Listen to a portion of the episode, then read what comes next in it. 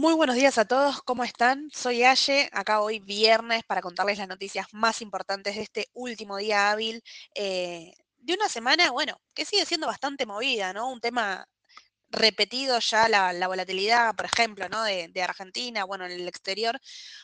Nuevo mes, arranca hoy septiembre, arranca nuevamente estas primeras dos semanas colmada de llena de, datos económicos, tanto en Estados Unidos como también vamos a tener eh, en Argentina en las próximas dos semanas incluso el, dato de inflación. Y bueno, y a estar atentos a, todo eso que, como siempre les digo, afecta 100% a la evolución del mercado.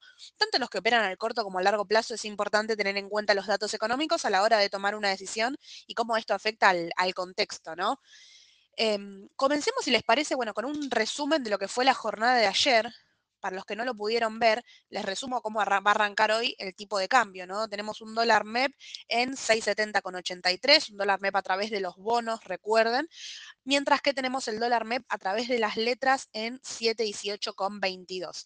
Ayer este dólar MEP a través de las letras tuvo un descenso importante, casi un 4%, exactamente un 3,8 fue lo que bajó em, ayer el dólar MEP con letra igual, a pesar de, este aumento, es uno de los tipos de cambio que más subió, porque subió en el último mes más de un 38%. Así que vamos a ver cómo arranca septiembre y cómo se van desenvolviendo también los tipos de cambio en el mes previo a eh, las elecciones, ¿no?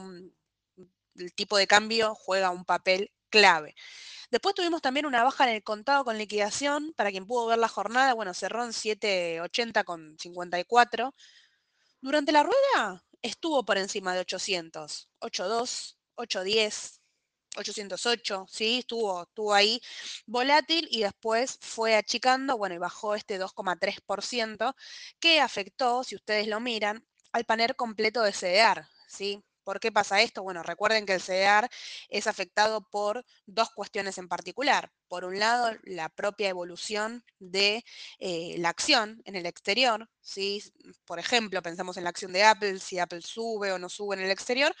Justamente ayer para traerles un, ejemplo práctico, ayer Apple afuera subió, mientras que el CDR bajaba, lógicamente, por el tipo de cambio.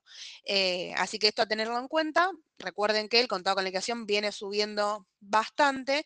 No es por ahí para, para comenzar a asustarse, pero sí tener en cuenta que si empieza a bajar el contado con liquidación, bueno, en la posición de CDR se va a ver afectado.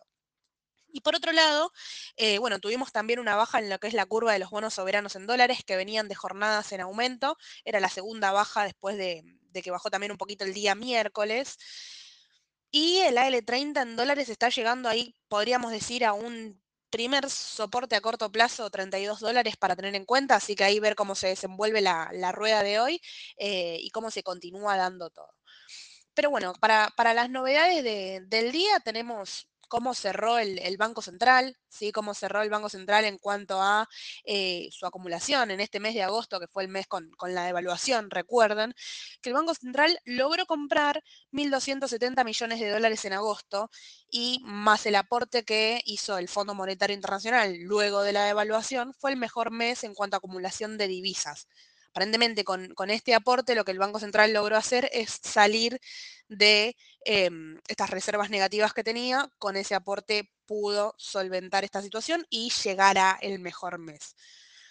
También arrancamos septiembre con novedades em, en el previaje. Si recuerden, hoy se lanza el previaje, es todo una semana que vamos a tener ahí seguramente mucho movimiento, vamos a ver cómo afecta a la normativa. Pero yo creo que lo más destacado de la jornada, en el mercado local, es lo que sucedió ayer. Ayer se dio a conocer un llamado a licitación sorpresivo, podríamos decir, porque no estaba dentro del calendario de licitaciones. Recuerden siempre cuando nosotros hablamos, por ejemplo, hoy que arranca septiembre, les puedo decir el calendario de las licitaciones que están pensadas para septiembre, pero justamente esta que em, que se habló ayer no estaba pensada y no estaba dentro del calendario de licitación. Así que es un punto importante porque ahí eh, quizás podemos ver la preocupación, podríamos decir, ¿no? Por el lado del gobierno, tanto de eh, acomodar ¿no? La, duda en pesos como también eh, los instrumentos que se ofrecen. Son instrumentos que van a ser posibles em, es una posibilidad de ponerlos en encaje, ¿sí? Así que es un punto importante y tener en cuenta, bueno, para ir siguiendo y ver cómo resulta esta licitación y cómo impacta en el mercado, ¿no? Cómo toma el mercado esta noticia. Así que ahí sería un, un punto importante para, para el mercado local y luego, bueno, seguir todo lo que es la volatilidad. Recuerden ayer el mercado en general, tanto el Merval en dólares como en pesos, tuvo una chique, podríamos decir, una, una toma de ganancia, pero las acciones se vieron modestas, por decirles. Banco Macro bajó únicamente un 0,11.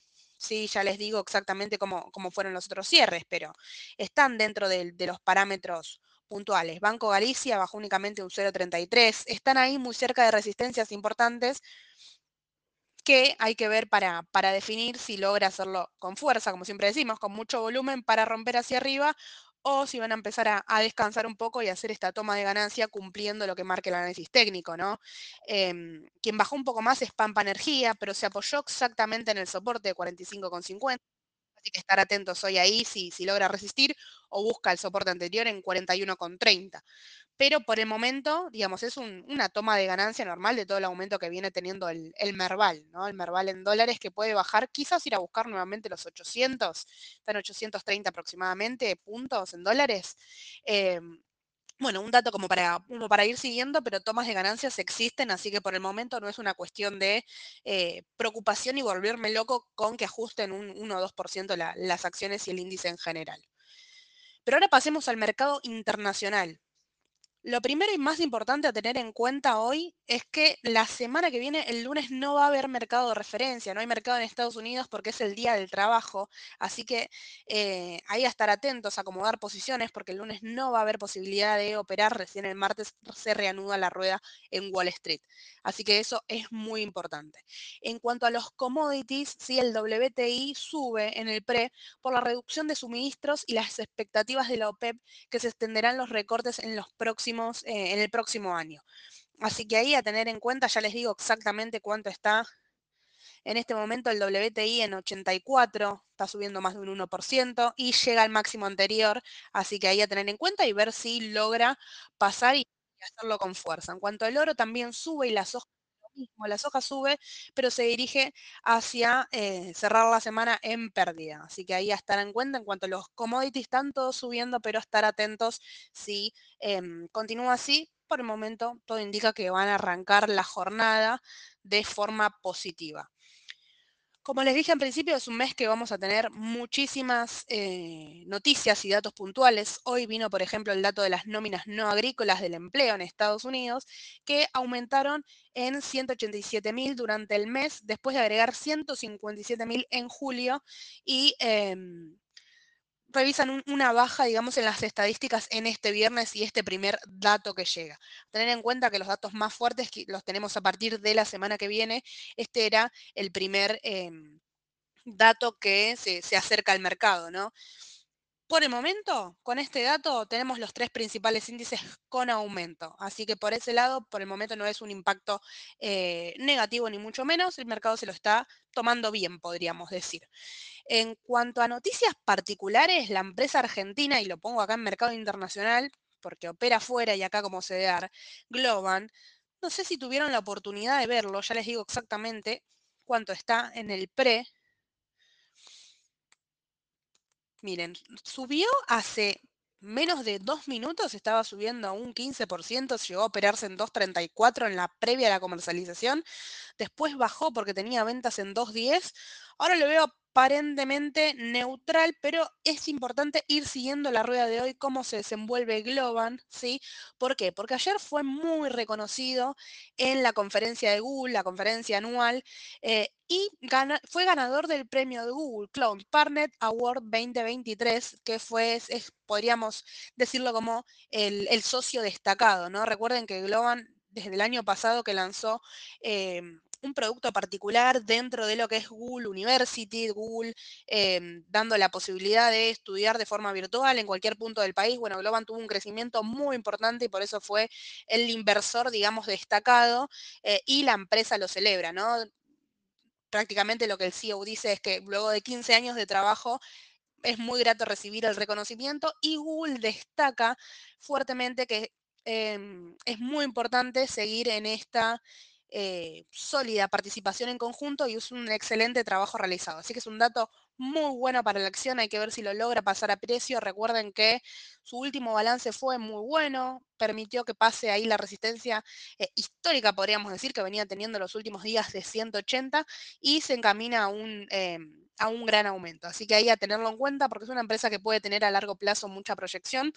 Al corto, con el último aumento que tuvo, es normal si llega a tener un ajuste, pero em, a largo plazo y con estas noticias es siempre bien recibida.